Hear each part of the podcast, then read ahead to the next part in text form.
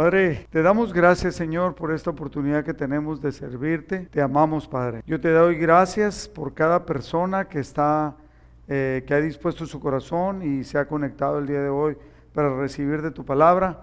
Te pedimos la guía y la dirección de tu Espíritu Santo en todo lo que hacemos, en todo lo que hagamos, en cada palabra que vamos a decir y nos ponemos en tus manos. Amén. Buenas tardes a todos, ¿cómo están? Espero que estén bien. Eh, yo estoy bien, gracias a Dios. Eh, mucha gente se ha muerto ya y se siguen enfermando, pero de alguna manera pues nosotros aquí estamos. A veces ni siquiera nos explicamos ¿Por qué? Porque, pues yo sé, por ejemplo, como el Jesse se cuida demasiado, ¿no? Llego a su casa y le hablo por teléfono y ni me contesta porque estoy afuera. Hasta que me bajo a la banqueta ya me contesta. Y es un chascarrillo, ¿eh? no se crea. Pero sí hay mucha gente que se está cuidando y hay muchos de nosotros nos cuidamos a medias algunos cuando yo digo que me cuido se ríen porque dicen que eso que yo hago no es cuidarse. Pero gracias a Dios me mantiene con salud. Espero que usted está con salud. He recibido mensajes de algunos de ustedes que han comentado que se han sentido mal, pero que Dios los ha levantado, Dios los ha cuidado. Y algunos de ustedes han dicho que quieren servir a Dios, que tienen una nueva perspectiva de vida. Y qué bueno, qué bueno que sea así, porque con todo esto que estamos viviendo, que es una situación anómala, o sea, una situación que no es normal, a la cual no, estamos, no estábamos acostumbrados, ahora ya nos estamos acostumbrando. Los niños se han de preguntar, ¿qué está pasando, no? ¿Por qué no me sacan? ¿Por qué no me llevan al parque? Ah, ¿Por qué no me llevan al mall? Eh, las señoras se están volviendo locas porque quieren ir al mall y no lo abren y si en donde lo están abriendo, lo están cerrando porque se han infectado más. En México que pensaban y decían que eran bien Mexican Power, pues también se están enfermando un montón y ya hay más muertos que en España. Eso es tremendo, ¿no? Porque España era uno de los donde había habido más muertos.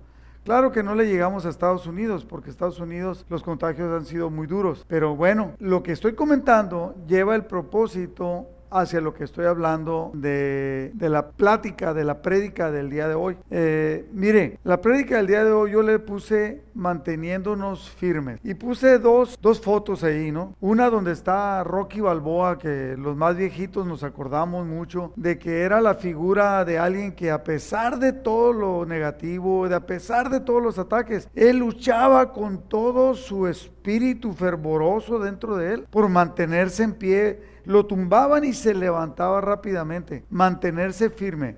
Y enseguida puse una foto de las manos de una persona que está sobre la Biblia y está orando, manteniéndose firme a la promesa de Dios, manteniéndose firme a lo, a lo que Dios quiere hacer en nuestra vida.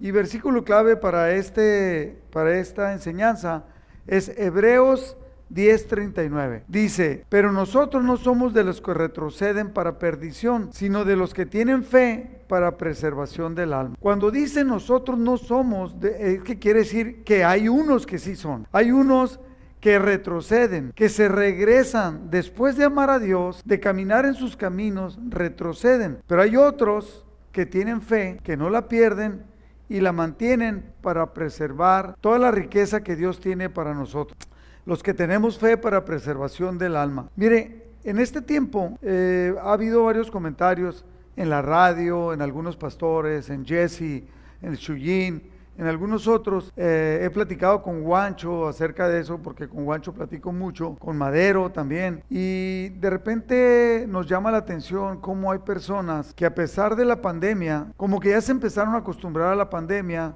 y de primero era buscar mucho a Dios, depender de Dios. Pero cuando ya como que vieron que hay una protección especial sobre nosotros, entonces, y como las pláticas ya no tenemos que venir a la iglesia físicamente, sino virtualmente a través del, del, internet. Pues es muy fácil ponerla, decía Jess, se conectaban 70 y ahorita se conectan 40. Ah, ¿Qué está pasando? Para muchas personas están retrocediendo. Para muchas personas, sin saberlo, están cayendo en un juego que no debieran de caer. ¿Cómo? Pues por ejemplo, Rodrigo Bravo, me voy a poner como ejemplo. Yo prendo mi teléfono y dice, el teléfono dice, haz algún comentario para que sepan que estás aquí. Yo le pongo bendiciones a todos. Ya con eso dice Rodrigo Bravo está viendo. Y entonces Rodrigo Bravo se pone a jugar en la tableta, se pone a ver la televisión, se pone a hacer comida. Ah, todo esto le estoy diciendo es hipotético, ¿no? O sea, Vamos a suponer que, eh, entonces, tengo la finta de que soy bien entregado. Tengo la finta de que estoy enamorado de Dios y de que estoy siguiendo los pasos que la iglesia, que el pastor quiere, que Jesse está duro y dale. Entonces, para que no me diga nada, prendo, la prendo el teléfono la tablet o la computadora, me conecto y ya me voy a hacer lo que yo quiera. Es más, puede ser que estés en la, en la tablet o en la computadora y lo prendas y lo estés viendo y lo minimices, lo haces, lo haces chiquito y, y, prendes los juegos y te pones a jugar al mismo tiempo que estás escuchando la palabra, supuestamente. Entonces, ¿qué es lo que está pasando? Que no, no hay una entrega, no hay una búsqueda, y lo que Dios te dice que te mantengas firme, te empiezas a deslizar. Poco a poquito te empiezas a deslizar. Ah, y cuando te empiezas a deslizar, vas a llegar a un punto donde no querías estar, en un tiempo que no querías estar ahí, y vas a tener consecuencias que no querías que hubiera. En cambio, por ejemplo, voy a poner el ejemplo, una persona de la congregación me, me mandó un texto y me dijo, pastor, me dio el COVID, ya salí, gracias a Dios. Me vi, me las vi negras, pero gracias a Dios me salvó y me he hecho el examen dos veces posteriores a eso y he salido negativo. O sea, ya no lo tiene, estoy muy contenta, tengo una nueva perspectiva, se lo voy a decir con mis palabras lo que ella me dijo. Tengo una nueva perspectiva de vida. No quiero apartarme de Dios, no me he bautizado, me quiero bautizar y quiero cuando se abra la iglesia quiero empezar a servir en algún ministerio. Eso es una nueva manera de empezar a entenderlo y vivirlo. El problema, no de, ya no de esa persona, ya voy a hablar de todos. El problema es que muchas personas no se mantienen firmes. Aprenden qué es lo que deben de hacer, cómo deben de hablar, y cuál es la finta que deben de tener para que todo el mundo crea que es cristiano, pero no se mantienen firmes y decía ahorita se empiezan a deslizar y van a terminar en una situación que no se la deseamos a nadie. Dice la palabra de Dios, estén firmes. Hay una exhortación en la palabra de Dios. Mire, si la palabra de Dios le dice, cuídate del león, y al ratito te dice, cuídate de la fiera, y al ratito te dice, cuídate cuando empieces a oler al león, que huelas un león, ten mucho cuidado. ¿Qué te está diciendo? Te está dando advertencias para que tengas mucho cuidado y no sufras un ataque de león. Ok, cuando la palabra de Dios te dice y te dice y te dice, mantente firme, es porque Dios sabe que te puedes deslizar y que es muy fácil no estar firme. Dice la palabra de Dios, 1 Corintios capítulo 16, versículo 13, velad, estén firmes en la fe, portaos varonilmente y esforzaos. Ah, caray, a ver, en la Biblia el lenguaje sencillo, el mismo, para, para que lo podamos entender mejor, dice, manténganse, es el mismo versículo, manténganse siempre alerta. Hermanos, ustedes que están ahí en su casa, Héctor, Álvaro, Manuel, Socorro, Guadalupe, María, pon el nombre que tú quieras, como tú te llames. Mantente siempre alerta, confía en Cristo, sé fuerte y valiente. ¿Por qué fuerte y valiente? Si alguien te advierte que tienes que ser fuerte y valiente, yo recuerdo cuando iba con el doctor, que estaba chiquillo, y bueno, todavía estoy chiquillo, pero estaba niño, y, y de repente el doctor me iba a hacer una operación en la mano, me iba inyectar y me decía, hey, sé valiente, ponte valiente y ponte fuerte. Pues ya sabía que venía algo que me iba a doler mucho. O entonces cuando la palabra de Dios le dice, mantente alerta, sé fuerte y valiente, dice la Reina Valera, portaos varonilmente.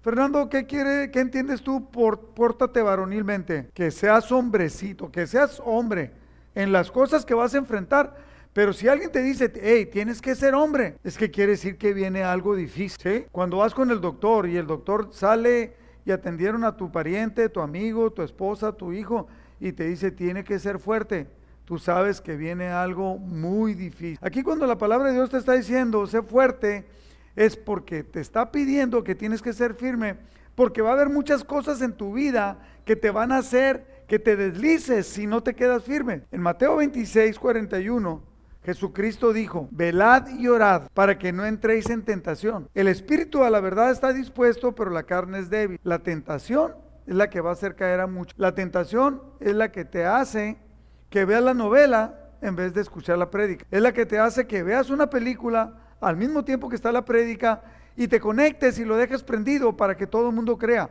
y estás cayendo en la tentación. Ahora, la tentación que la produce, lo hemos hablado muchas veces, la tentación es una situación producida por Satanás para hacerte caer. Y la prueba es algo que Dios permite en tu vida para hacerte crecer. Entonces, esto nos habla, cuando Jesucristo está hablando y la palabra de Dios nos está hablando, nos habla de que cada uno de nosotros debemos tener una correcta actitud.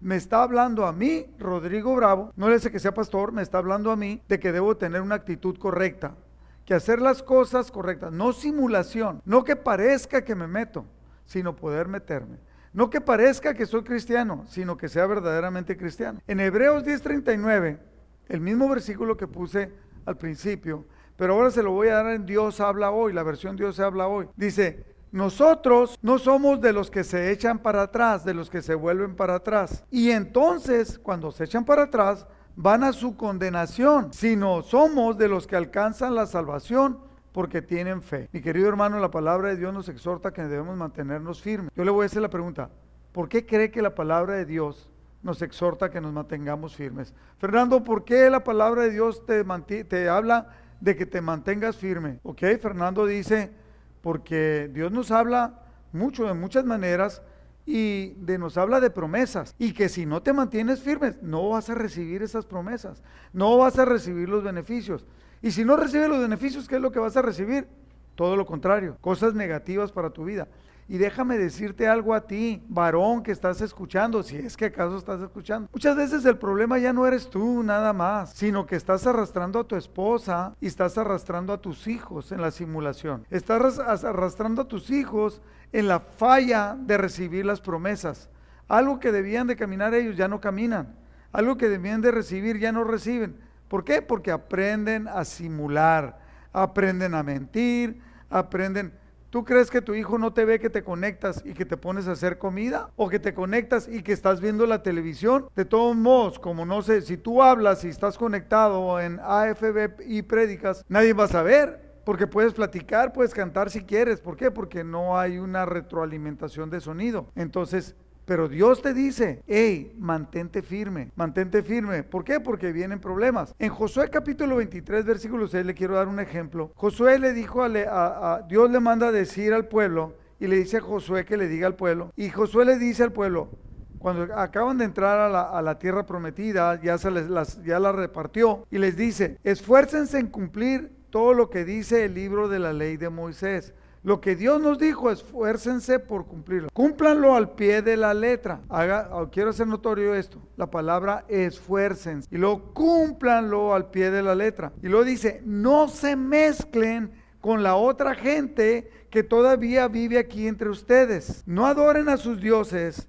ni los obedezcan, ni siquiera mencionen el nombre de esos dioses ni juren por ellos, no se mezclen. Número 8, sigan siempre al Señor su Dios como lo han hecho hasta ahora. Quiero hacer notorio esto, que primero dice esfuércense.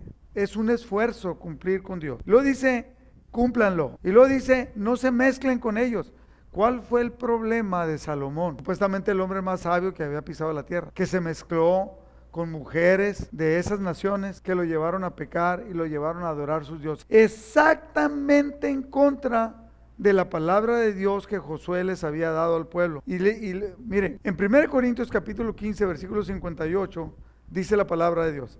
Así que, hermanos míos amados, estén firmes y constantes. Otra vez, estén firmes y constantes, creciendo en la obra del Señor siempre, sabiendo que vuestro trabajo en el Señor no es en vano. Cuando dice estén firmes, pues todo lo, lo decimos, no te muevas, no te muevas, estate firme, no te muevas de lo que se te ordenó.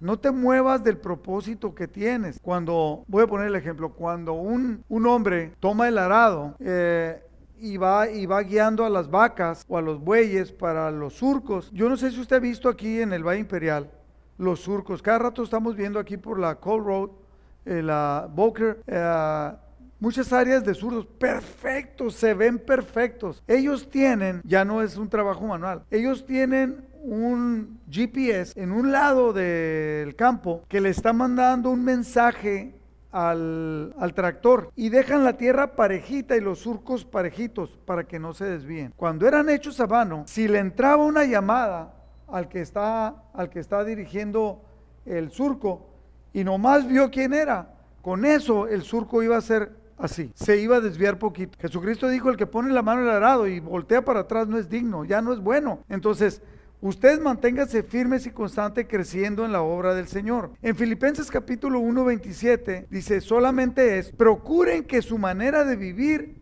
esté de acuerdo con el Evangelio de Cristo. Fíjense bien, no dice que parezca que está de acuerdo. Procuren, ¿qué es procurar? Procurar es hacer los esfuerzos necesarios para lograr un objetivo. Entonces dice, procuren que su manera de vivir esté de acuerdo con el Evangelio de Cristo. Así, lo mismo si voy a verlos que si no voy, yo quiero recibir noticias de que ustedes siguen firmes. Yo quiero saber, ahora que no nos estamos juntando, que usted, mi querido hermano, sigue firme. ¿Por qué nos juntábamos 70 los domingos? ¿Y por qué ahora 40? La gente ya no está firme. La gente se está empezando a enfriar. Tenía miedo. Ya no, ya se está acostumbrando. Es como cuando pasa un temblor. Un temblor muy fuerte. Las iglesias se llenan. A las, al, mes ya no hay tanto. A los seis meses ya no, ya la iglesia está igual, nomás los que amaban a Dios. Los otros lo, lo hacían por miedo. Quiero recibir noticias, dice el apóstol Pablo a los filipenses, de que ustedes siguen firmes y muy unidos, luchando todos juntos por la fe del Evangelio. Fíjese bien, esto habla de una manera de vivir. Procuren que su manera de vivir, o sea, hablando del Evangelio, y firmes y muy unidos, hablando que hay una fuerza. Yo le pregunto a usted, mi querido hermano, ¿a cuántas personas de la congregación que usted sabe o no los ha visto que se están congregando virtualmente, le ha llamado a usted, lo ha exhortado y le ha, lo ha bendecido y ha sabido cómo está y si necesita a lo mejor darle una ofrenda pero sobre todo exhortarlo a que se mantenga firme. Necesitamos estar unidos, estamos firmes y dice, no nomás dice unidos, muy unidos, muy unidos. Y luego dice luchando. Ya que estamos unidos, estar luchando, ahí es donde entra la oración, es donde entra la exhortación. En 1 Pedro capítulo 5 versículo 8, y le voy a leerla, Dios habla hoy, dice, sean prudentes y manténganse despiertos, porque su enemigo el diablo, como un león rugiente, anda buscando a quien devorar. Vamos a suponer, Fer, tú tienes tres niños chicos, una, una niña chiquita y los dos ya están creciendo más grandes. Si tú de repente te dicen que anda un loco suelto en el vecindario y que se mete en las noches y que está atacando en especial a los niños, ¿tú qué harías? O sea, y con eso y te dormías a gusto. O sea, si nosotros sabemos, íbamos a a tomar las medidas necesarias para que, para que ellos no sufrieran. Íbamos a estar pendientes. La palabra de Dios dice, mantente despierto, común, porque el enemigo, el diablo, anda buscando a quien devorar. ¿Y a quién devorar? A los que no se mantienen firmes. Resístanle, versículo 9, resístanle firmes en la fe, sabiendo que en todas partes del mundo los hermanos de ustedes están sufriendo las mismas cosas. Platicaba yo ayer con una, una, señora de la congregación y me decía que está teniendo problemas con su hijo. Y entonces su hijo empieza a consumir drogas, su hijo empieza a, a tomar decisiones equivocadas y... Eh, eh, eh, esta persona no puede hacer nada con su hijo, no puede hacer nada, no puede tomar decisiones por él, el hijo las va a tomar, no puede obligarle, eh, puedes cuidarlo a lo mejor cuando está junto a ti, pero cuando se va y se va al trabajo y se va con, el, con la novia o el novio, tú no tienes control. Entonces, ¿qué vas a hacer? Nosotros los padres sabemos, los padres cristianos sabemos lo que debemos de hacer. Poner reglas duras, inflexibles dentro del hogar y depender de Dios en todo lo que nosotros no podemos controlar y ponerlo en las manos de Dios. Entonces, resístanle firmes en la fe sabiendo que en todas partes del mundo los hermanos de ustedes están sufriendo las mismas cosas. Esto que está pasando ustedes, lo que estamos pasando nosotros, los problemas con los hijos en este tiempo, no lo está pasando usted solo, lo están pasando mucho, pero por, em, por, eso debemos estar firmes en la fe. ¿Qué pasa cuando alguien no está firme en la fe y vienen los problemas con el hijo? ¿Qué es lo que pasa? Que cae el hijo y cae la mamá y cae el papá y caen todos. ¿Por qué? Porque no están firmes en la fe, porque no están creyendo porque no tienen los fundamentos. Prudente dice, sean prudentes. Prudente quiere decir, fíjese bien, según el diccionario de la Real Academia Española, que piensa una, persona prudente es alguien que piensa acerca de los riesgos posibles que conllevan ciertos acontecimientos, o sea, lo está pensando qué puede pasar eh, en esas cosas o actividades y adecua o modifica la conducta para no recibir o producir perjuicios innecesarios. O sea, toma condiciones, toma precauciones para que no suceda. ¿Por qué? Porque es prudente. Se puede decir en inglés, se podría traducir como prudente, como wise, que significa sabio, una persona sabia. Si usted es una persona prudente, es una persona que es considerada sabia, que toma consideraciones. Ahora, en 2 de Pedro capítulo 3 versículo 17 dice el apóstol Pedro. Así que ustedes, oh amados, sabiéndolo de antemano, guardaos, o sea, cuídense. No sea que arrastrados por el error de los inicuos caigan de vuestra firmeza. el error de muchas personas en su manera de pensar o en la imitación del cristiano de otros, decía yo, te vas a deslizar. Dice, guárdate, no vaya a ser que te arrastren. O sea, las personas que a veces son familiares, que a veces son personas de la misma iglesia que tienen un mal concepto, te pueden arrastrar y entonces caiga de tu firmeza. Salomón estaba firme, pero la gran cantidad de mujeres que tomó, mil, y de esas muchas eran de otras, de otros pueblos y tenían dioses ajenos, tenían ídolos, lo hicieron, lo arrastraron hasta que cayó. ¿Usted cree que usted no puede caer? Por eso la palabra de Dios dice, mire que el que esté firme, que no caiga. En, en 2 de Pedro 17 en otra versión dice, queridos amigos, con esto quedan advertidos, así que cuídense mucho para que no los engañe la gente malvada. Y ustedes no dejen creer, no dejen de creer firmemente en Dios. Ten mucho cuidado, si hay malos ejemplos, si la gente no se quiere congregar, si la gente no quiere decir, si la gente está teniendo malas actitudes, usted no caiga en eso, usted manténgase firme. ¿Qué es lo que nos va a apartar de Dios? Fíjese bien, la palabra de Dios lo dice claramente en 1 Juan capítulo 2, 16. Y voy a leer la, versión 12, Dios habla hoy. Dice, porque nada de lo que el mundo ofrece viene del Padre. Lo que el mundo te quiere dar para tu diversión, para tu gusto, para hacerte sentir feliz, no viene del Padre. Si vemos las noticias ahorita y vemos los, los anuncios que nos dicen cómo, cómo te puedes sentir feliz. ¿Usted, ¿Usted sabe? ¿Usted los ve? ¿Qué es? ¿Qué es lo que la, televisión te anuncia a ti o el internet te anuncia de que te va a hacer sentir feliz? Él está diciendo las cosas que le gustan a tomar a la gente, tomar, comer, fumar.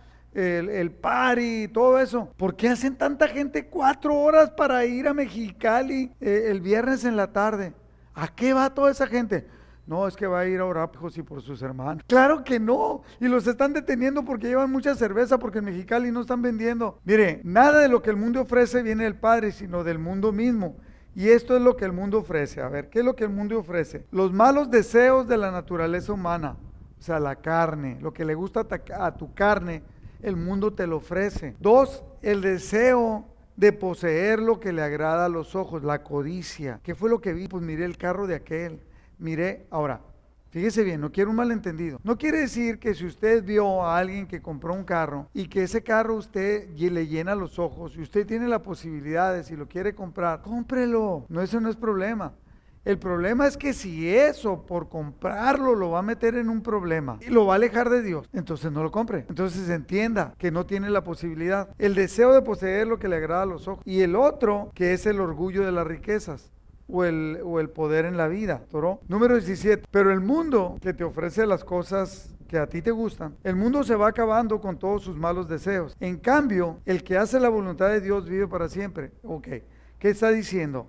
Pues que tal vez tú no vas a tener todas las cosas que te gustan y quieres, que el mundo te ofrece, y que tú no las quieres o que, que te gustaría, pero no, no las quieres porque tú prefieres seguir la voluntad de Dios. No dice la palabra de Dios, no te preocupes. Lo que el mundo ofrece se va a acabar, pero el que hace la voluntad de Dios, como decía Fernando hace rato, si tú te mantienes firme y haces la voluntad de Dios, las promesas de Dios van a venir a tu vida y se van a hacer realidad. Y tú vas a ser una bendición para ti, para tu esposa, para tus hijos.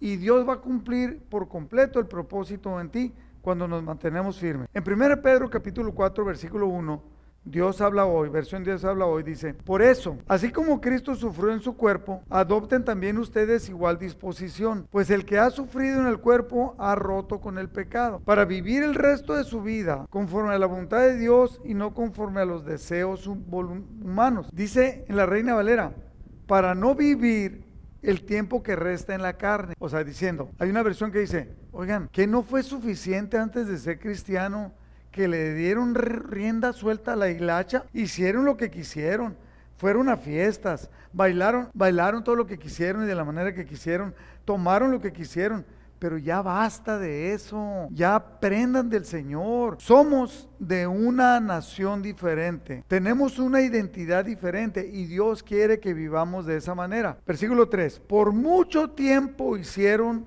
ustedes las mismas cosas que hacen los paganos, o sea, los que no son cristianos. Vivían entonces en vicios, en malos deseos, en banquetes y borracheras, bebiendo con exceso y adorando ídolos abominables. Si se da cuenta que no dice bebiendo, dice bebiendo en exceso, porque el beber no es malo, pero el beber en exceso sí.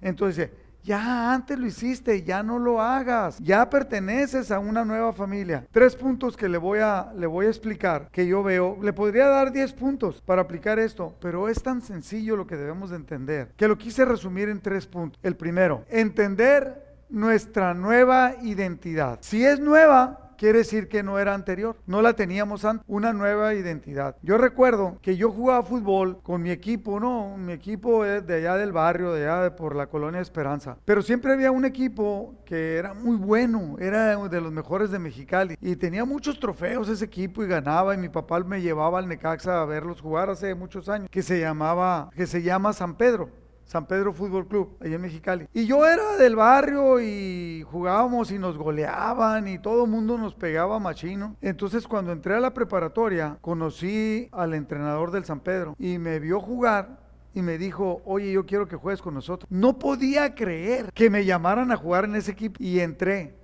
En cuanto entré, me dio una camiseta doblada nueva, me dio unas medias blancas, todo era blanco con vivos negros y unos shorts y decía San Pedro Fútbol Club y me dio una credencial en la cual decía que yo pertenecía a eso. Me puse loco. De repente pertenecía a uno de los mejores equipos de Mexicali y tenía un entrenador que sabía de fútbol y mi mentalidad como futbolista totalmente cambió. Jamás volví a llegar yo a un campo de fútbol con los zapatos sucios, con las medias sucias, con el uniforme. Mi uniforme estaba lavado y planchado cuando yo me lo ponía de fútbol y mis zapatos los limpiaba, los lavaba y los boleaba.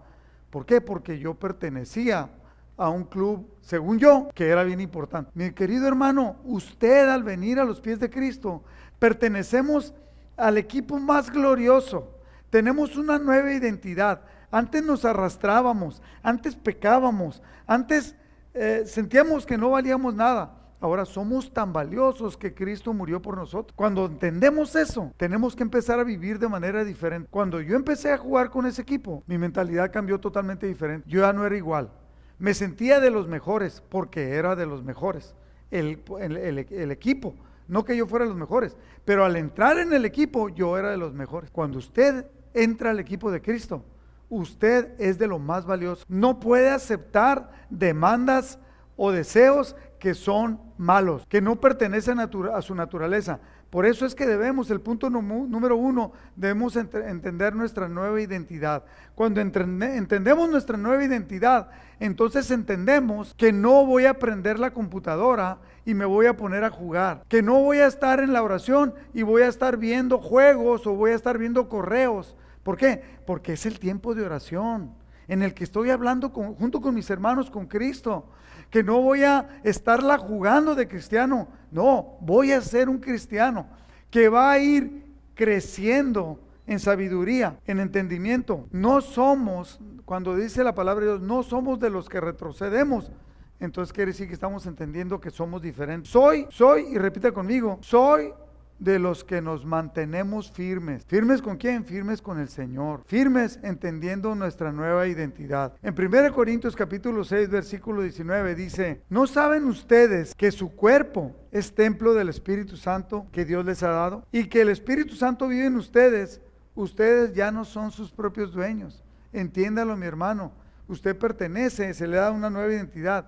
Usted pertenece a Dios. Y lo dice en el versículo 20 ¿Por qué? Porque Dios los ha comprado. Dios pagó por usted. Usted ya le pertenece a Él. Entonces no coquetee con el diablo, no coquetee con el mundo. Por eso, dice la palabra de Dios, por eso deben honrar a Dios en el cuerpo. ¿Y en el cuerpo qué es lo que honramos? En todo lo que hacemos. Número dos, reconocer nuestros nuevos valores. Cuando, cuando yo entendí que en este equipo que le digo yo que entré, eh, el entrenador dijo, un día llegó un muchacho, que era muy bueno, era de los mejores del equipo, él metía los goles. Y, le, llegó y dijo, no, pues no alcancé, no encontré, porque se había emborrachado y había llegado, llegó en la mañana, el partido era en la mañana y dijo, no encontré mis zapatos, pero hay alguien que me los de los de la banca que me preste uno. El entrenador le dijo, si no traes tus zapatos no puedes jugar, si no traes tu uniforme no puedes jugar. Tú eres valioso, eres muy importante, pero no puedes jugar con esos valores. Tienes que vivirlos, tienes que sentirlos. Mire, yo he visto y yo lo he vivido también. A personas, tú lo has vivido, Fernando. Personas que le vamos a un equipo de fútbol, a veces la selección, y creemos que va a ganar y pierde y hasta lloramos. ¿Sí o no? Es más, a veces ha perdido un boxeador que le vamos y lloramos. ¿Por qué? Porque hay valores. Pero todos los valores cristianos, los valores que Dios ha dado para nosotros, deben de movernos a vivir y actuar de una manera diferente. Cuando yo reconozco esos nuevos valores, no puedo vivir igual que como vivía antes. Fíjese, Colosenses capítulo 3, versículo 1, 2 y 3, que siempre lo estoy mencionando, que ya casi se los debe saber de memoria. Dice, si pues habéis resucitado con Cristo, buscad las cosas de arriba, donde está Cristo sentado a la diestra de Dios. Poned la mira en las cosas de arriba, no en las de la tierra. Bueno, se lo voy a traducir así coloquialmente. Bueno, tú tienes que poner la mira en las cosas de arriba si perteneces a Cristo. Si no perteneces a Cristo, Síguelas poniéndolas en el mundo. De tu mundo perteneces a Cristo. Tú no tienes los valores cristianos. Tú sigue viendo la novela, pásatela viendo películas, no leas la palabra. Satanás te va a acompañar para que no la leas. Pero si la lees, Satanás se va a alejar. ¿A cuáles valores perteneces tú? Número 3, o sea, versículo 3. Dice, porque tú has muerto y tu vida está escondida con Cristo en Dios.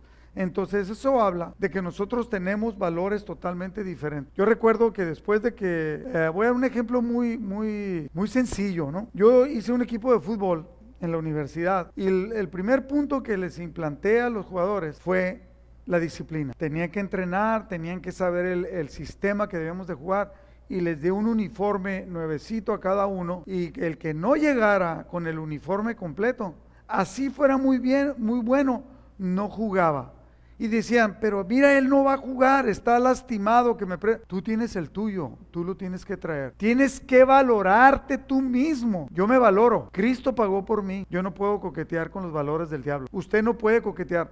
Cuando nosotros llegábamos, se mandaba a hacer yo los uniformes, diseñaba yo, lo parecía, eran uniformes tipo europeo. Los mandábamos a hacer en un club allí, en una tienda de deportes en Mexicali. Y desde que llegábamos, cuando empezábamos a calentar, lo hacíamos con disciplina los otros equipos de perdida, ahora me platican unos, y se los mirábamos y decíamos, wow, nos van a poner una goliza. Y eso nos hacía cambiar nuestra mentalidad. Y al cambiar nuestra mentalidad, cambiábamos de manera de ser. Cuando tú que en realidad adoptas esos nuevos valores que Cristo tiene para ti, que Dios ha pagado a su Hijo para que tú los tengas, si los entiendes, te va a hacer vivir de una manera totalmente diferente. En, en Mateo 13, 23, Jesucristo habló de esto. La semilla sembrada en buena tierra representa a los que oyen el mensaje y lo entienden y dan una buena cosecha, como las espigas que dieron 100, 60 o 30 granos por semilla. O sea, aquí habla de que si en realidad tú adoptas los nuevos valores, tú vas a dar fruto. Pregúntate, ¿qué fruto estoy dando? ¿A qué, estás dando prioridad a tu vida? En Juan 14, 26, en versión Dios habla hoy, dice, Jesucristo habla, el defensor, está hablando del Espíritu Santo. El Espíritu Santo que el Padre va a enviar en mi nombre, les enseñará todas las cosas y les recordará todo lo que yo les he dicho. Todo esto que yo les estoy hablando ahorita de los nuevos valores, de la nueva identidad, el Espíritu Santo mandado por Cristo es el que nos ayuda para que podamos vivir como Él desea que vivamos. y dice en el 27, Jesucristo dijo, en el 14, Juan 14, 27, les dejo la paz. Dice, le estoy dando el Espíritu Santo y les dejo la paz les doy mi paz, pero no se las doy como las que, los que, que dan los que son del mundo. Así que no se angustien ni tengan miedo. Para eso les doy el Espíritu Santo, para que puedan vivir y tengan la capacidad de vivir de una manera totalmente diferente. Y número tres, tercer punto, es que tienes que plantear correctamente tu objetivo de vida. ¿Qué es lo que quieres? ¿Cómo quieres vivir? ¿En realidad eres cristiano? 1 Corintios 9:25 dice, los que se preparan para competir en un deporte evitan todo lo que pueda hacerles daño. Ellos ya les queda claro el objetivo. Todo, evitan todo lo que pueda hacerles daño. Y esto lo hacen por alcanzar como premio una corona que enseguida se marchita En cambio, nosotros luchamos por recibir un premio que no se marchita. Dice, fíjate bien, los que se preparan, los deportistas se preparan y disciplinan su cuerpo. Se preparan porque quieren ganar, porque quieren obtener el triunfo. Nosotros nos disciplinamos, disciplinamos nuestro cuerpo, nuestra manera de vivir, porque tenemos una identidad diferente porque tenemos valores diferentes y porque entonces entiendo y planteo mis objetivos de vida para que me lleven a vivir de una manera diferente, entendiendo que lo que no pertenece a Cristo no me pertenece a mí. Versículo 26 dice el apóstol Pablo, yo por mi parte no corro a ciegas ni peleo como si estuviera dando golpes al aire. Al contrario, versículo 27, castigo mi cuerpo, lo disciplino y lo obligo a obedecerme. El cuerpo no va a mandar lo que yo quiero. Yo, mi ser interior es el que va a mandar. Para no quedar yo mismo descalificado después de haber enseñado a otro. Entonces debemos de entender y plantear correctamente los objetivos de vida. Ahora yo te pregunto, como resumen, ¿qué es lo importante en tu vida? ¿En qué te mantienes firme? ¿En el comer? ¿En la música? ¿En las cosas que te gustan? Tal vez sea la familia. Pero si no le estás dando el primer lugar a Dios en tu vida, estás metido en un problema. Que te estás deslizando y que tarde o temprano te va a llevar a un problema. ¿Qué esperas? La segunda pregunta es, ¿qué esperas al alcanzar al final de tu vida. Voy a repetir algo que he repetido muchas veces y cada vez lo reafirmo. Veo en Discovery Channel, en, Nat Geo, en Animal Planet y varios canales que tiene la televisión que presentan documentales. ¿Cómo le hacen las fieras para atacar a, los animales que son más fuertes que ellos? Los van cazando, los van cazando. Y aquellos animales que se van quedando atrás y que se empiezan a separar de la manada porque están débiles, porque están cansados. Y algunos no están cansados ni débiles, simplemente desviaron su atención y se empezaron a apartar de la manada porque empezaron a comer algo que la manada no comió y ellos empezaron a deslizar, se quedaron atrás y entonces vienen y los empiezan a atacar por atrás, por donde ellos no puedan verlos, por donde, por donde ellos, esos animales, no se puedan defender. Los atacan para, para hacer que caigan y evitar que puedan correr para que no escape. Satanás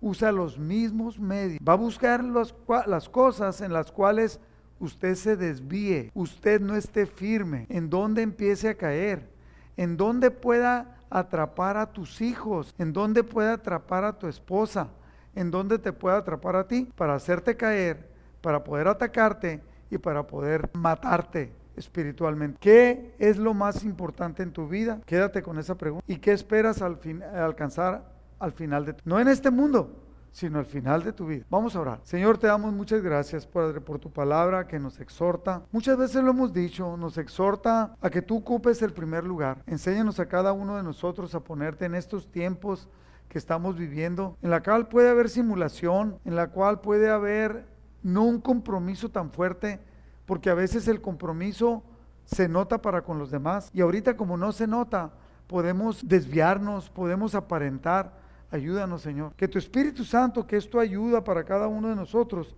nos enseñe todo lo que nosotros necesitamos aplicar a nuestra propia vida. No importa si nuestra esposa no lo hace, no importa si nuestro esposo no lo hace, que nosotros podamos ser ejemplo, cada uno de nosotros, podamos ser ejemplo para todos aquellos que están cerca de nosotros. Y danos palabra para poder compartir con aquellos que lo necesitan. Que podamos nosotros hablarle a los hermanos por teléfono, mensajes ahora por el internet para que ellos puedan estar firmes, exhortarlos, bendecirlos, que podamos ser de bendición unos. Yo bendigo a tu pueblo y te pido que, pongas ese muro que de, de, protección y que tu Espíritu Santo traiga palabra que ellos no puedan rechazar y puedan eh, aplicarla en su vida y estar firme. Te lo pido, Padre, y los pongo a cada uno de ellos en tus manos en el nombre de Jesús. Amén. Bueno, mi querido hermano, que esta plática sirva como una exhortación, una exhortación a mantenerse, a mantenerse. ¿Tiene problemas?